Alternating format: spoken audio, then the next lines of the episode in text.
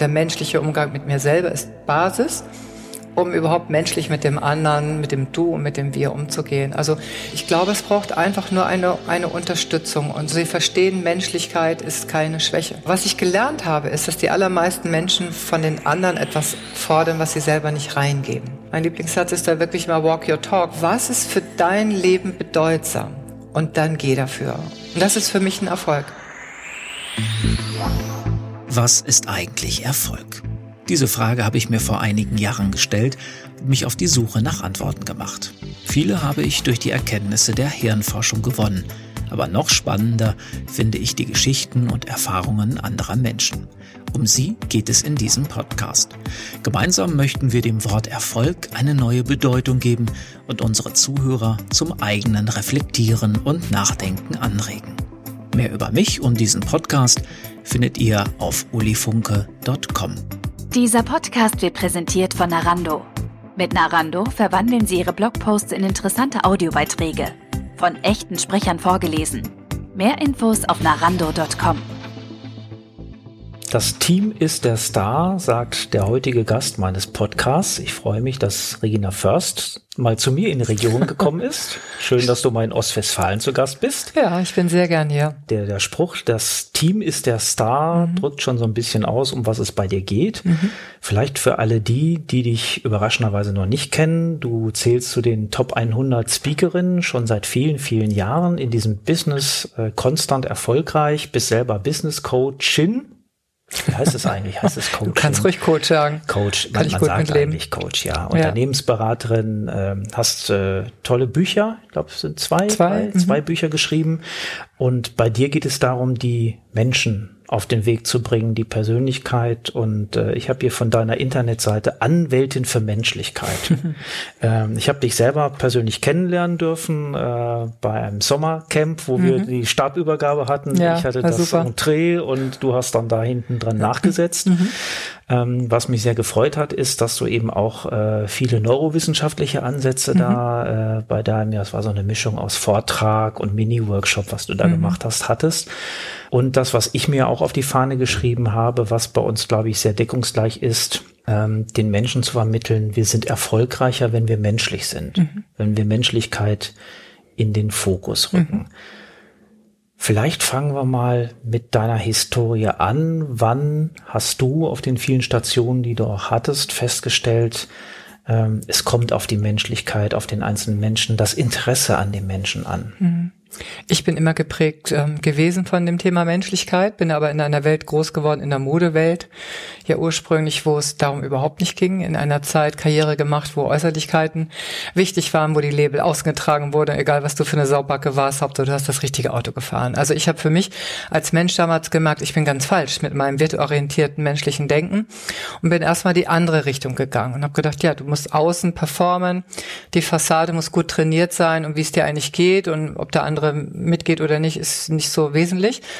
Und so bin ich auch erfolgreich, monetär erfolgreich, mein, meinen Weg gegangen. Ich bin sicher immer freundlich und menschlich mit den Menschen umgegangen, weil es einfach ein, ein Wesenskern ist. Aber natürlich auf, auf Zahlen geguckt und mich auch über Zahlen definiert. Dann bin ich eben mit einer vermeintlich super Karriere in der Modebranche recht krank geworden, mit 26 erst sehr dick, dann sehr krank und dann durfte ich mich zwei Jahre in der Klinik fragen, wer bin ich, wenn ich nichts tue? Und dann war klar, ich, ich brauche eine andere Haltung. Und dann habe ich das erste Mal mit dem ganzen Thema Murphy und so weiter beschäftigt. Das waren für mich alles so Esoteriker. Und ich dachte, soll ich jetzt auf dem Berg sitzen und umrufen und damit alles gut oder wie? Ich komme ja vom Bauernhof, ich bin vom Machen ne, gekommen. Mhm. Und tatsächlich dadurch, dass ich das verändert habe, menschlicher mit mir umzugehen, achtsamer mit mir umzugehen, äh, überhaupt mal erstmal nach innen zu gucken. Also ich, du, wir steht schon in der Bibel. Also so bibelfest bin ich nicht, aber steht da ja schon. Ne? Liebe deinen Nächsten mit dich selbst. Die Menschen im Flugzeug sagen das in dem unwahrscheinlichen Fall eines Druckverlustes, rette dich erst selber und dann hilft den anderen. Habe ich das erste Mal kapiert, der Weg geht vom Ich zum Du zum Wir. Also der menschliche Umgang mit mir selber ist Basis um überhaupt menschlich mit dem anderen, mit dem Du und mit dem Wir umzugehen. Also in Wahrheit war es immer da, vielleicht ein bisschen im Nebel in einer Zeit, wo ich vermeintlich Karriere gemacht habe. Und Mit 30 war ich wieder gesund auf, aufgrund einer Verhaltensveränderung, Haltungsänderung. Und das hat mich damals sehr verblüfft. Und ähm, darum klopft mein Herz und ist mein Spirit, wirklich seit jetzt 30 Jahren Menschen, Unternehmen dabei zu unterstützen, das genau zu leben. Und das fand ich total klasse. Ich habe neulich den Götz Werner mal in einem Interview gesehen und da lacht er so niedlich, da sagen andere zu ihm, ah, sie sind wirtschaftlich erfolgreich, obwohl sie menschlich führen. Und dann lacht er so süß und dann sagt er, nee, nee, weil ich menschlich führe. Also es gibt ja nun genügend Vorbilder, die das jetzt auch zeigen, es ist wirtschaftlich erfolgreich, wenn ich menschlich führe. Wenn du jetzt schon seit 30 Jahren damit unterwegs bist, ja.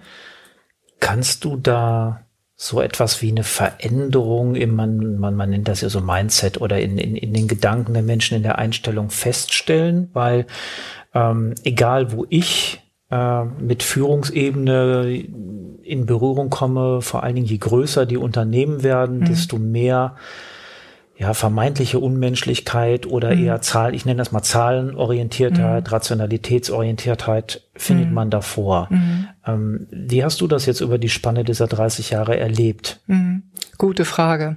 Es gibt immer Unternehmen, der ehrbare Kaufmann, der immer darauf geguckt hat, wie geht's meinen Menschen. Also das ist ja nicht neu, ehrlicherweise. Mhm. Aber in den Konzernen, von denen, die du, glaube ich, so vor Augen hast, da bin ich reihenweise rausgeflogen mit meinen Angeboten damals und gesagt, sie mit ihrem ESO-Kram, hat damit gar nichts zu tun, äh, diesen Soft Skills, ne? Ähm, hat es überhaupt nicht funktioniert. Ich finde im Moment die Marktlage seit acht, neun Jahren, das, bald haben sie keinen mehr, den sie anschreien können, sage ich mal so. Ähm, das finde ich total spannend, zu, zu sagen, oh, ich habe Fachkräftemangel, ich könnte ja mal gucken, wie gehe ich eigentlich mit meinen Menschen um. Also der Schatz ist ja im eigenen Garten zu finden, wie, wie beim Alchemisten gerade. Mm, und natürlich, ich kann, kann sagen, ja, Führungskräfte, macht das mal anders, aber ich habe mir dann natürlich auch die Führungskräfte in die Karriere angeguckt. Ich bin in allen Branchen unterwegs und sie lernen das einfach nicht. Du wirst so zahlenorientiert, ob ein Zahnarzt oder wer auch immer. Neulich sagte jemand zu mir, ich bin zu Tode studiert und Menschen finden gar nicht statt in meinem Studium, haben gar nicht stattgefunden. Und das ist der Grund, warum ich für mich entschieden habe, ja, sie kommen, du, du wirst ja Chef oder Führungskraft, weil du in deiner Arbeit was gut gemacht hast. Du wirst rausgenommen aus dem Team, wirst nach oben gestellt und dann stehst du da und denkst, ja, Mist, und jetzt bin ich aus der Verbundenheit raus und ich, ich kann nicht mehr tun, was ich mich erfolgreich gemacht hat. jetzt soll ich führen und sie kriegen keinen Mentor, sie kriegen keinen Coach, sie kriegen keine Vorbereitung. Es wird ihnen auch nicht gesagt, das ist ein Stück einsam, Führungskraft zu sein. Hm? Also wisse das einfach. Sie stehen in dieser Sandwich-Position und das war ja für mich der Gedanke, diesen Führerschein für Führungskräfte auch zu, zu kreieren, zu sagen, es braucht ein Upgrade der Sozialkompetenzen. Die sitzen ja nicht morgens auf der Bettkante und denken, ich gehe da jetzt raus und mache die alle fertig. So, das ist eine Bewusstlosigkeit dazu. Zudem kommt die Quantenphysik, die Neurowissenschaft und sagt ganz klar, das ist ein Gesetz, du kannst es anwenden oder auch nicht. Uh, unabhängig davon sehen wir ja auch, was die Gallup-Studie sagt, ne? nur 15 Prozent gehen engagiert zur Arbeit. Wir sehen die Carnegie-Studie, die sagt, nur zehn Prozent sind wir in Kontakt mit unseren Stärken und Ressourcen und der größte Wachstumsmarkt ist in unseren brachliegenden Potenzialen. Mhm. Und alle, die ich jetzt treffe, die das eben aus der Neurowissenschaft sich angucken, sind schier erleichtert. Und dadurch, dass ich auch ja im Fußball coache, also der Fußball hat mir tatsächlich, ich meine, das war damals vierte Liga, das war eigentlich auch ein Witz, ja. Aber seitdem ich das, das war der einzige Verein, den ich auch öffentlich sagen durfte. So, und seitdem ich das mache, dann sagen Leute, ah ja, Sie haben da ja Holstein Kiel, weil dann können Sie auch unsere Außendienstmannschaft. So, ja, konnte ich auch vorher, also aber wenn das dir das mit einer Fußballmannschaft, dann ist er qualifiziert. Interessant. Ja, aber ich habe neulich ein ganz tolles Interview von einem äh, Spieler äh, ge gehört. Dieser junge Spieler sagte, also der ist in den letzten vier Minuten reingekommen und hat das äh, Tor gemacht zum Ausgleich. Und geht ins Interview und sagt, und ich habe das im Autogen-Training vorher genau gesehen, dass ich das Tor mache. Ich hätte mir gewünscht, ich komme eher rein. Das würde ja kein CEO, irgendeiner, weißt du? Der, der geht rein, hat meditiert, autogenes Training. Ich meine, du bist Neurowissenschaftler, du weißt, wie das funktioniert. Und dadurch, dass das jetzt vom Sport auch so in die Wirtschaft kommt, trauen sich die Menschen mehr zu sagen, okay, ich mache die Tür mal auf, ich gucke da mal hin, dass ich besser mit den Menschen umgehe. Ja, das, was ich immer sage, ist, ähm, die Unternehmen denken viel an die Umgebung ihrer Maschinen, ihrer Produktionsstraßen mhm. oder ihrer äh, Workflows oder was es da alles gibt, mhm. achten darauf, dass da aber auch im Mühbereich alles optimal eingestellt ist. Aber bei den menschlichen mhm. Ressourcen, wie sie mhm. ja teilweise eben auch genannt werden, mhm. da wird es eben nicht gemacht, was mhm. sind die optimalen Bedingungen, das meine ich jetzt gar nicht böse im, im mhm. Sinne eines Mitarbeiters, den ausbeuten zu wollen, aber wenn ich dafür sorge, dass der Mensch Mensch sein kann, mhm. an der Stelle, wo er wirksam werden soll mhm. und wirksam werden möchte im mhm. Idealfall, dann bekomme ich einen ganz anderen Output bei ihm. Ja, klar. Dann bekomme ich eine ganz andere Leistung. Mhm. Und äh, ich glaube, die Schwierigkeit dabei ist, das ist mein Gefühl, dass Menschlichkeit von vielen als Schwäche angesehen wird. Wenn ich mhm. menschlich bin, bin ich schwach. Das ist so ein Irrglaube, der scheinbar mhm. durch sehr, sehr viele Führungsetagen geistert. Mhm. Kannst du das bestätigen? Ja, bei den Bewusstlosen schon. Ja. Mhm. Das ist, das ist, glaube ich, noch so. Es verändert sich äh, sehr stark. Also es polarisiert sich sehr stark. Die einen, die sagen, geben mir weg. Und das ist ja auch gut, ne? Und Zwangsbeglückung glaubt ja keiner von uns. Und die anderen sagen, ich weiß nicht, wie ich das machen soll. Ich habe hier tolle Menschen und ich, ich krieg sie nicht zu fassen.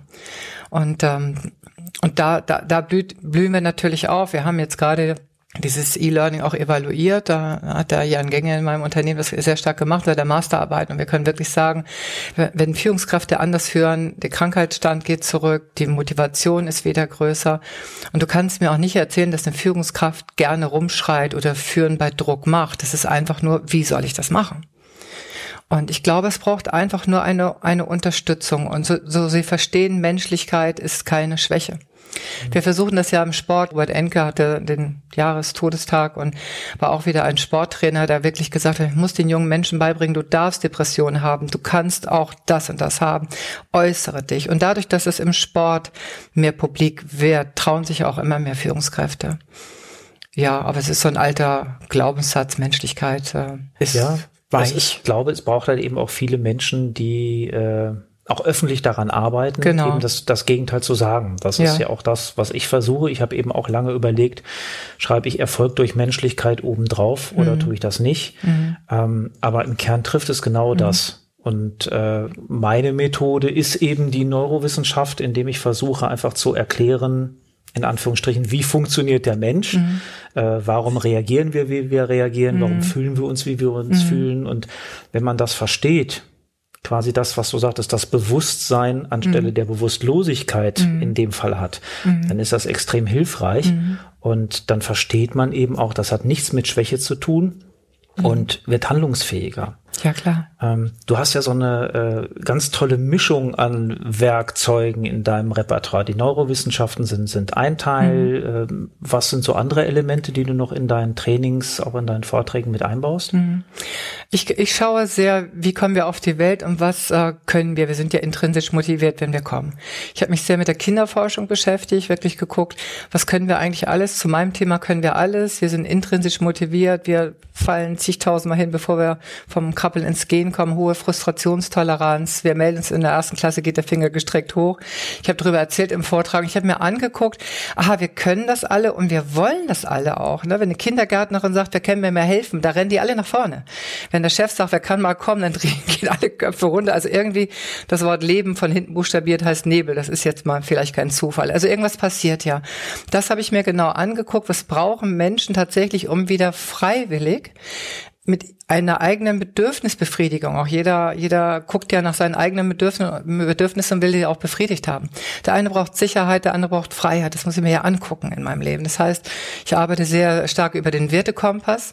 Es gibt auf der einen Seite, das machst du ja auch so toll, die, die Neurowissenschaft, um das wirklich klar zu sagen, du hast 60, 70.000 Gedanken, alle, alle Gedanken, die du mit Gefühlen befeuerst, strahlt so aus, das ziehst du an, also äh, achte darauf, was in deinem Kopf los ist, nutze das Ganze, was wir ja im, im Sport ganz stark machen. Aber dann gibt's natürlich auch Tools. Also ich unterstütze Menschen in ihrer Ich-Kompetenz stärker zu werden, zu werden, ihre Potenziale besser kennenzulernen, nach ihren Stärken zu gucken, nach ihren Talenten. Und da macht Schule einfach einen ganz schlechten Job. Wenn die Kids aus der Schule kommen, dann ist erstmal eine große Frage, ein Fragezeichen, wer bin ich? Ne? Dass ich nichts kann, weiß ich jetzt, aber was kann ich denn überhaupt? So haben wir als Unternehmen auch die Aufgabe, das zu tun. Also es geht erst um Ich, den Einzelnen zu befähigen und mit Freude auf den anderen zuzugehen, zu sagen, okay, hier, das kann ich nicht so gut, aber du kannst es ja. Und vom Ich zum Du eben in das Wir reinzugehen. Aber das ist nichts, was von außen auftrainiert wird. Es ist ein Zurückerinnern, wir konnten das schon. Das ist mir ganz wichtig dabei. Bei mir geht es eigentlich mehr um das Verlernen als um das äh, Neulernen. Also, also sich selber wieder Platz zu machen im Leben. Und wir kommen, so, wir kommen sozial auf die Welt. Wir wollen gestalten. Und ja, ich sag, man dem Kind zu helfen. Dann, ja, dann, Nee, ne? Leine, ne? Einer der ersten Worte. Leine machen. Ja. Genau, und wenn, wenn ich das weiß, dann geht es einfach nur darum, erinnere dich doch einfach zurück. Also ich finde auch diese alten Sprüche immer so toll. Jeder seines Glückes Schmied oder ähm, Eigenlob stinkt oder was hat neulich meine Oma äh, oder hat sie mal gesagt, was ich mich erinnert habe, wer in sich ruht, gerät nicht außer sich. Also diese ganze Neurowissenschaft beweist diese uralten Sprüche, sagt, ja klar, du bist ja zuständig, ob du dich aufregst oder nicht. Und und wenn Menschen das verstehen, dann sind das unglaublich tolle Teamplayer. Und natürlich habe ich ganz viele Tools. Ich bin ja nun über 30 Jahre unterwegs, lerne jedes Jahr was Neues über gewaltfreie Kommunikation, über Sami Molcho hat mich sehr geprägt. Also so viel gelernt in meinem Leben.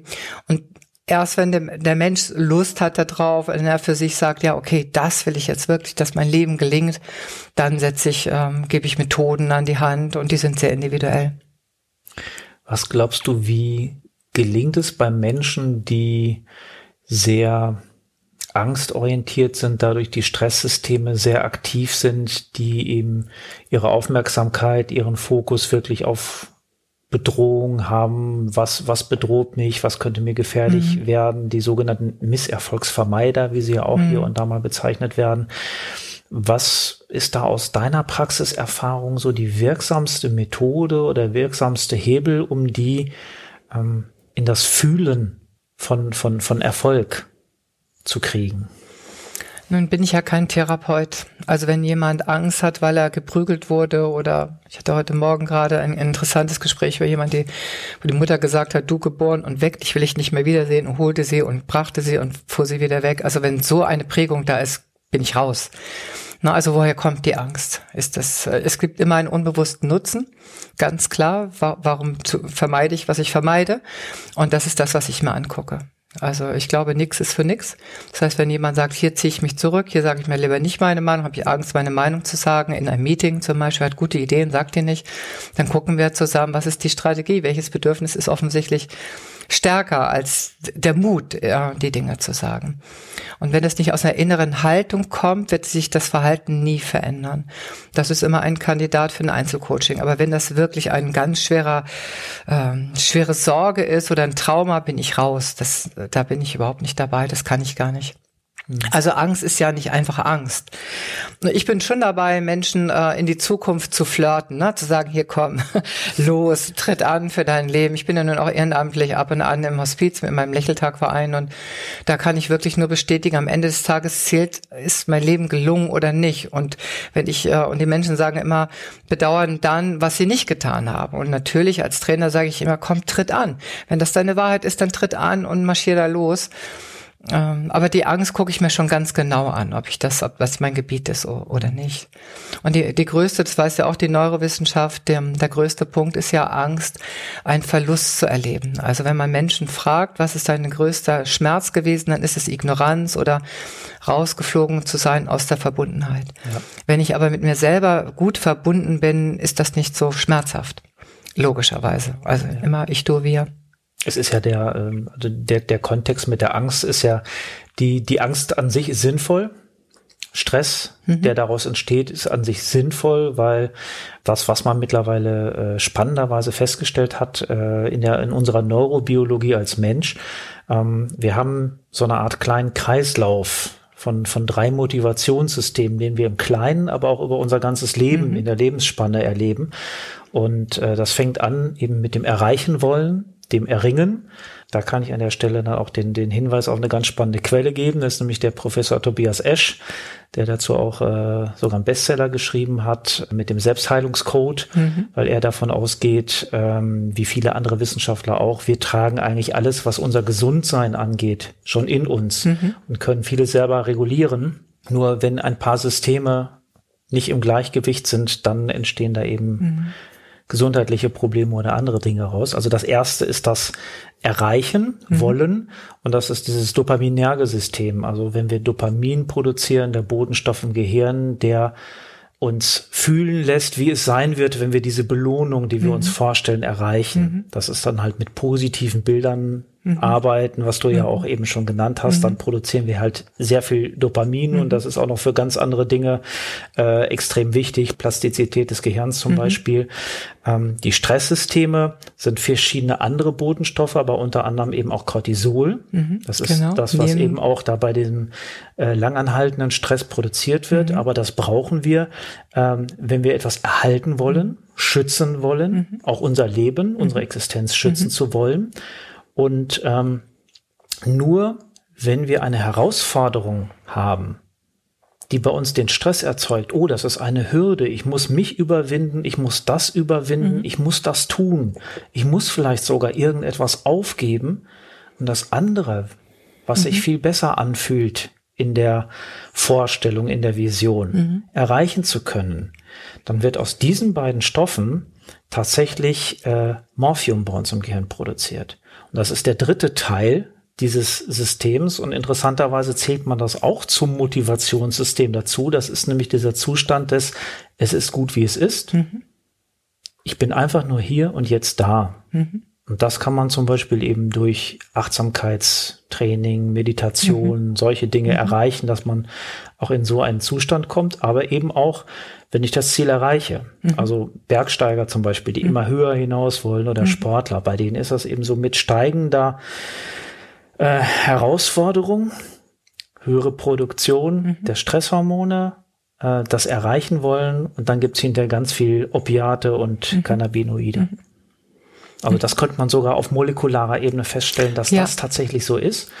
Und ähm, man hat auch festgestellt, dass wenn ich eine Belohnung erhalte und selber das Gefühl habe, die habe ich nicht verdient, dass diese Belohnung hinterher in Form von Botenstoffen nicht ausgeschüttet mhm. wird. Und dann habe ich eben nicht diese tiefe Zufriedenheit. Mhm. Und das ist für mich die neurobiologische Erklärung von sinnvoller Tätigkeit. Mhm. Wenn ich in dem, was ich tue, keinen Sinn sehe, mhm.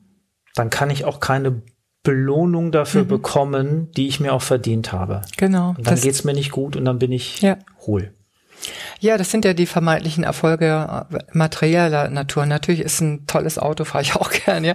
Äh, bringt totalen Spaß. Aber wenn das weg ist, muss ich mich noch genauso wohlfühlen in meinem Leben. Natürlich ist mir diese, äh, die Sinnhaftigkeit äh, ein ganz entscheidender Punkt. Nur die Frage wird ja ganz selten gestellt, wenn die Kinder groß werden. Also diese Sinnhaftigkeit, das Warum wir, wir stellen Warum, wenn wir klein sind, ne? Die Frage, später stellen wir sie leise. Wenn da keine Antwort drauf kommt, dann ist das eine hohle. Ich, ich habe so viel einsame Führungskräfte, die nach außen hin, wo wir alle sagen, wow, tolles Haus, raus, tolle Familie, alles toll, aber guck dir, guck dir das an. Also so viel Einsamkeiten. Ich würde gerne noch was sagen zu dieser zu diesen drei Punkten, was ich wirklich auch aus der Neurowissenschaft äh, gelernt habe und das ist für mich jetzt auch oder für die Hörer finde ich nochmal ein ganz wichtiger Punkt. Wenn ich im, im Stress, im positiven Stress bin, wie früher der Urmensch, dann ist es ja super, weil ich habe ja alle Kräfte, Möglichkeiten zu rennen, zu kämpfen oder in die Starre zu gehen.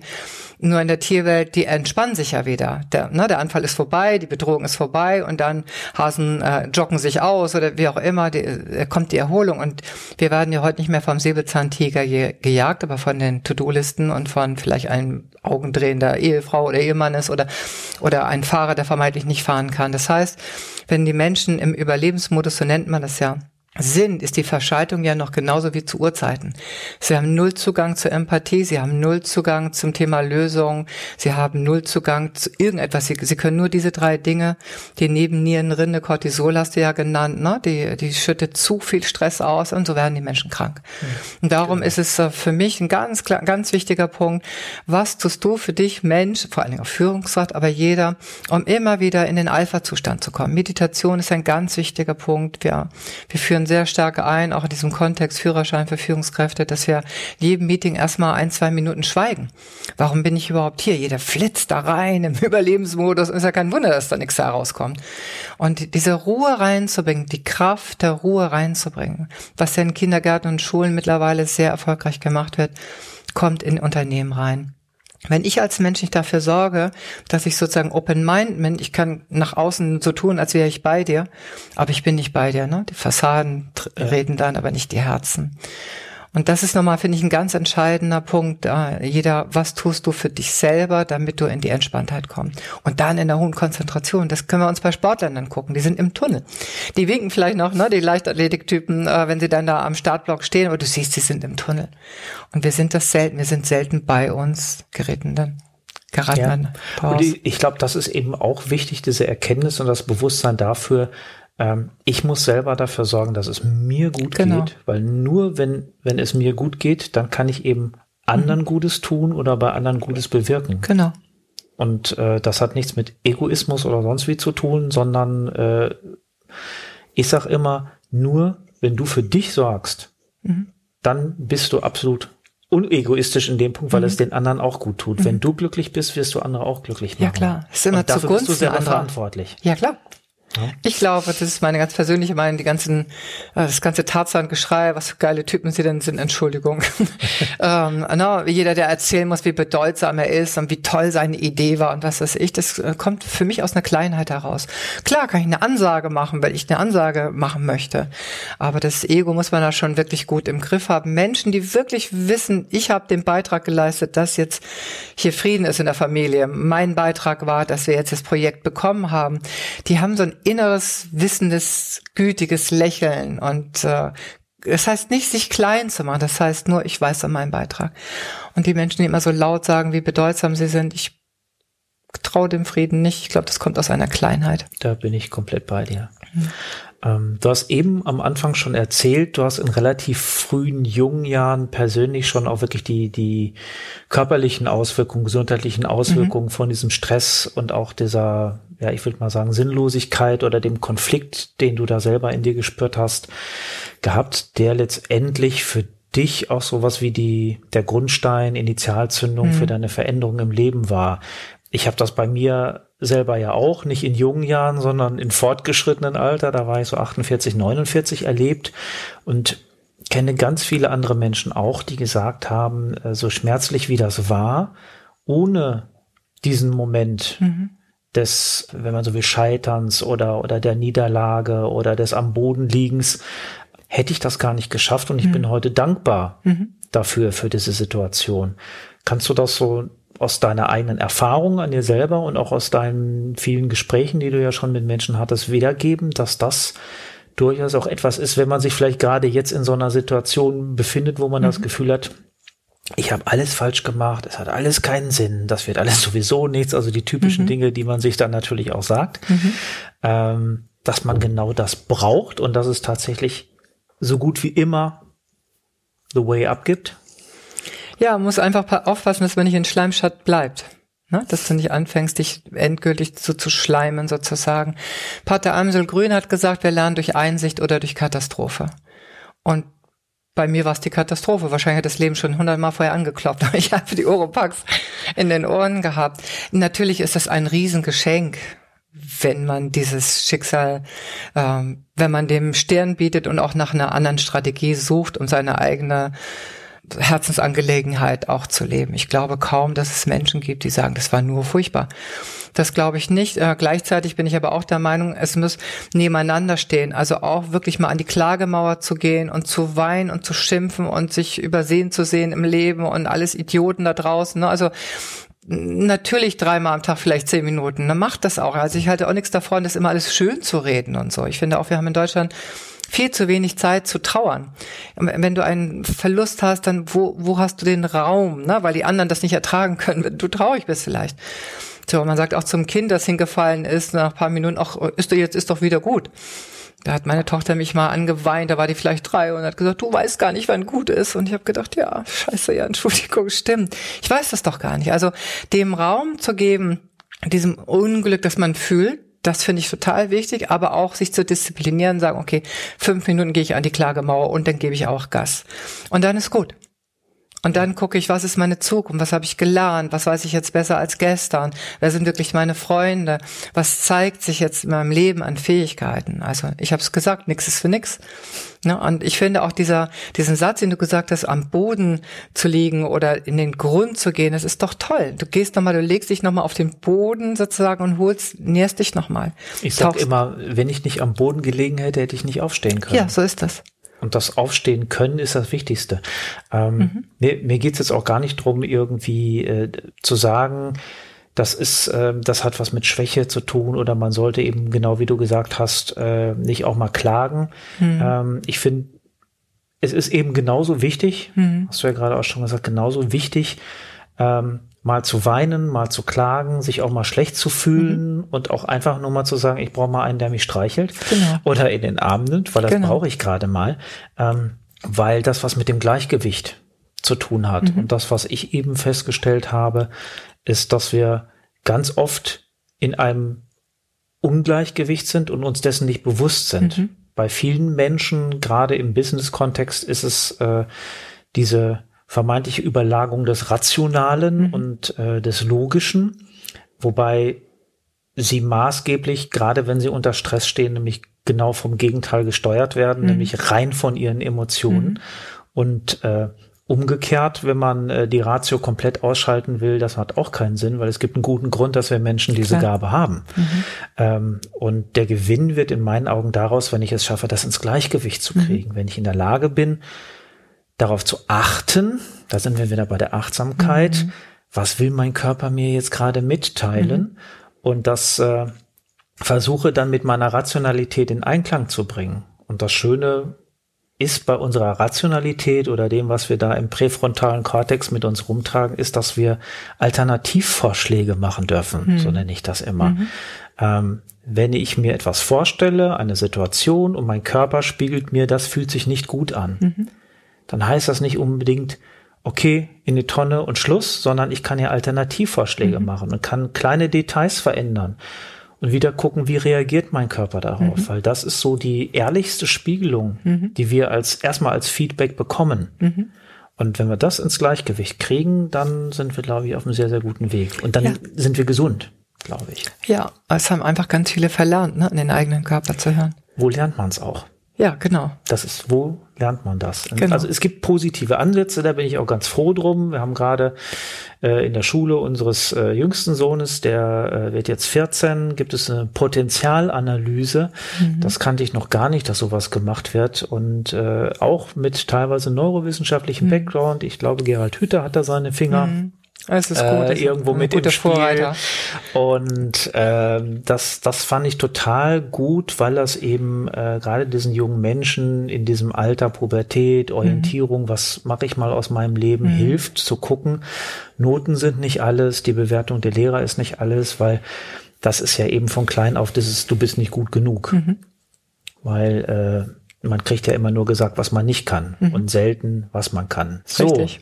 jetzt mhm. möchte ich natürlich gerne zum Abschluss von dir nochmal, so schwer das vielleicht auch fällt, so ein bisschen deine persönliche Definition. Wie würdest du diesen Begriff Erfolg, was er für dich bedeutet, kennzeichnen? Mhm. Der Erfolg ist für mich sehr werteorientiert, also an Werte angelehnt. Also was empfinde ich als wertvoll für mein Leben? Welchen Beitrag möchte ich leisten und welchen, welche Werte spielen, woran erkenne ich das? Wenn jemand meine Werte verletzt, gibt es ja auch wirklich eine große Verletzung. Jemand sagt, Respekt ist ganz wichtig. So, ähm, aber was ich gelernt habe, ist, dass die allermeisten Menschen von den anderen etwas fordern, was sie selber nicht reingeben. Und da erlebe ich ja keinen Erfolg und keine Erfüllung oder wie soll ich das sagen? Also man sagt immer diesen Pla Plattensatz, Erfolg ist das, was passiert, wenn du dir selber folgst, ne, so. Aber in Wahrheit stimmt da auch. Und worunter, was verstehe ich unter Erfolg?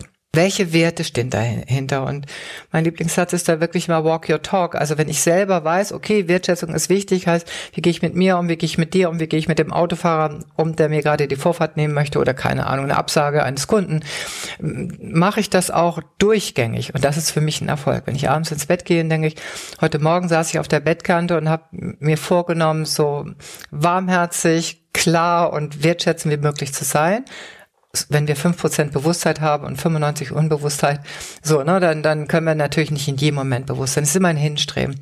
Und das ist für mich ein Erfolg. Also das erlebe ich tatsächlich immer, wenn Menschen sagen, oh, ist mein Leben gelungen oder nicht, so am Ende ihres Lebens, dass sie sagen, ja, ich bin mir gefolgt, sozusagen Walk Your Talk. Und das ist für mich ein Erfolg. Und ich finde, da kann Materie genauso zugehören. Also wenn ich das toll finde, so ein Auto zu fahren oder wenn ich das toll finde, so eine Villa zu haben, ja, mach dann ist eben ein Bedürfnis auch Materie zu haben, aber definiere dich nicht darüber. Also, was ist für dein Leben bedeutsam? Und dann geh dafür. Und die Chance erhöht sich, dass da auch eine Resonanz vom, vom Leben kommt. Ne? Aber geben ohne haben zu wollen, ist ja die nächste Falle, die wir oft haben. Sich selber treu zu sein. Am Ende des Tages, ich werde 97, weiß ganz genau, ich weiß auch genau, wie das alles sein wird.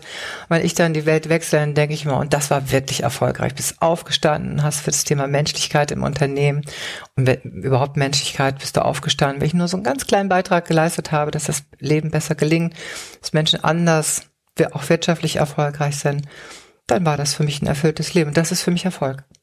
Das kann aber nur jeder für sich selber klar rausfinden. Das ist ja das Schöne und das Spannende. ja. Und ich glaube, dass äh, die Hörer, die diesen Podcast jetzt schon über einige Folgen verfolgen, ja. äh, die haben da schon gemerkt, Erfolg ist eben äh, etwas höchstpersönliches, etwas so. höchst individuelles. Ja. Äh, manchmal sage ich auch, das ist äh, wie der persönliche Fingerabdruck, so individuell und hängt eben ganz stark auch mit unserer Persönlichkeit zusammen.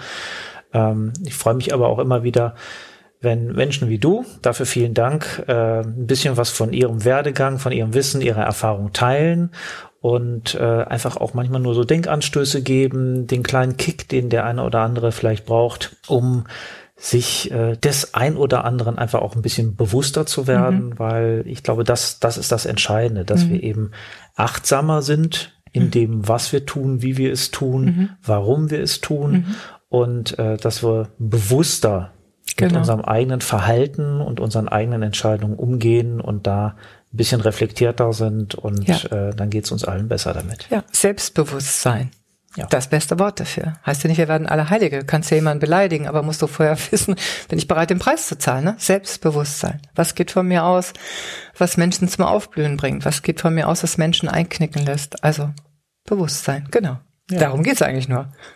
Vielen Dank. Super, hat Spaß gemacht. Vielen Und, Dank. Äh, ich wünsche dir, dass du noch ganz viele Menschen anschubst. Das ist total lieb von dir. Danke dir von ganzem Herzen. Schön. Ja. Dir auch viel Erfolg. Danke. Das war dem Erfolg auf der Spur mit Uli Funke. Mehr zu mir und diesem Podcast findet ihr auf ulifunke.com. Diese Podcast-Folge wurde präsentiert von Narando. Mit Narando verwandeln Sie Ihre Blogposts in interessante Audiobeiträge. Von echten Sprechern vorgelesen. Der so produzierte Blogcast lässt sich direkt auf Ihrer Webseite abspielen und natürlich auch bei Spotify, Apple Podcast und Co. Mehr Infos auf narando.com.